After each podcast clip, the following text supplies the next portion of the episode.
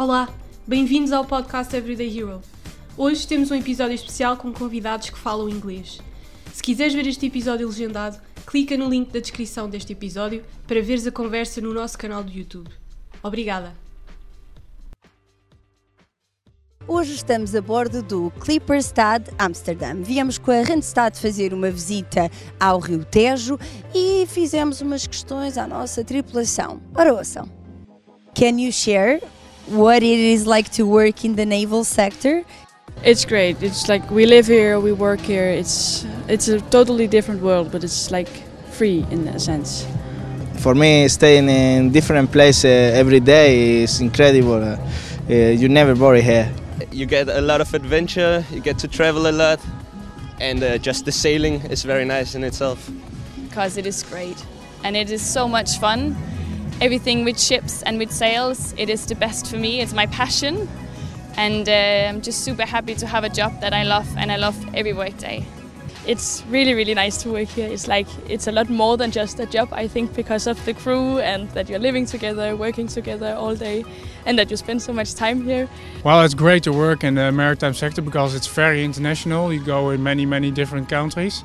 And uh, it's nice to have a very international crew as well. So we uh, have many, many cultures on board. So that's nice. How do you manage uh, the tasks inside the ship? It's quite simple. There's a lot of structures. And when you come on board the first times, you get a lot of the simple tasks, and then you get used to them. And then with all the times, like once a week, we do all the cleaning. And then today, I'm running the deck, dividing the task out because I'm it of the day. And some of the other days, it's the others dividing them. Oh, well, we are from the technical department, so we run the engines and all the equipment, and then you have the service who prepare the, the lunch and the dinner and all the food and serve everything. And my daily tasks is mainly maintenance and sailing. So we do a lot of woodwork, painting, rust busting, just making the ship look nice, and then also like, controlling the sails, setting sails, taking away sails, steering the ship. And I'm part of the, the deck crew, and uh, we just do all the hard work. You have a full year contract. How do you dedicate that year in the Clipper?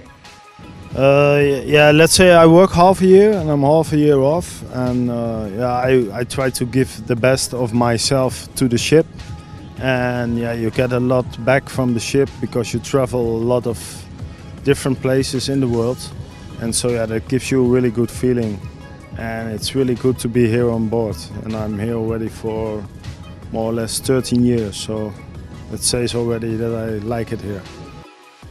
How do you overcome any challenges with people you have to work with every day? Because we have different departments, we don't see everybody all day, but it's great. We have a really good crew and it's always fun. We hang out after work, sometimes you just go to your bed and read a book or something for yourself. But it's great. Most of the time, it's really fun. You just have to be friends with everyone. Um, yeah, you can't have any drama. you just try not to. First of all, you just get used to it, and then you give and take a little. Some days people are all smiling and happy, but other times you have people having a hard time, so you give them extra space. And then when you need that extra space, they always also give that to you. So it goes it goes fairly easy, and then it gets more like a family than just a workspace because we spend so much time together.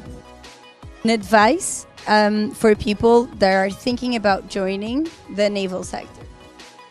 Well, do it, go for it. It's the best you can do.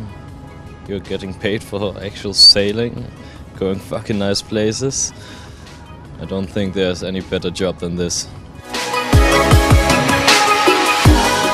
A fun fact about you. I'm really funny. I'm a boat builder. Well, uh, it's very tiny in the engine room, so I hit my head many times a day.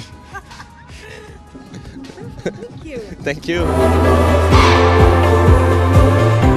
Tripulação questionada, um sol maravilhoso aqui no Clipper e hora de almoço. Ora, hum, acho que me vou encostar aqui.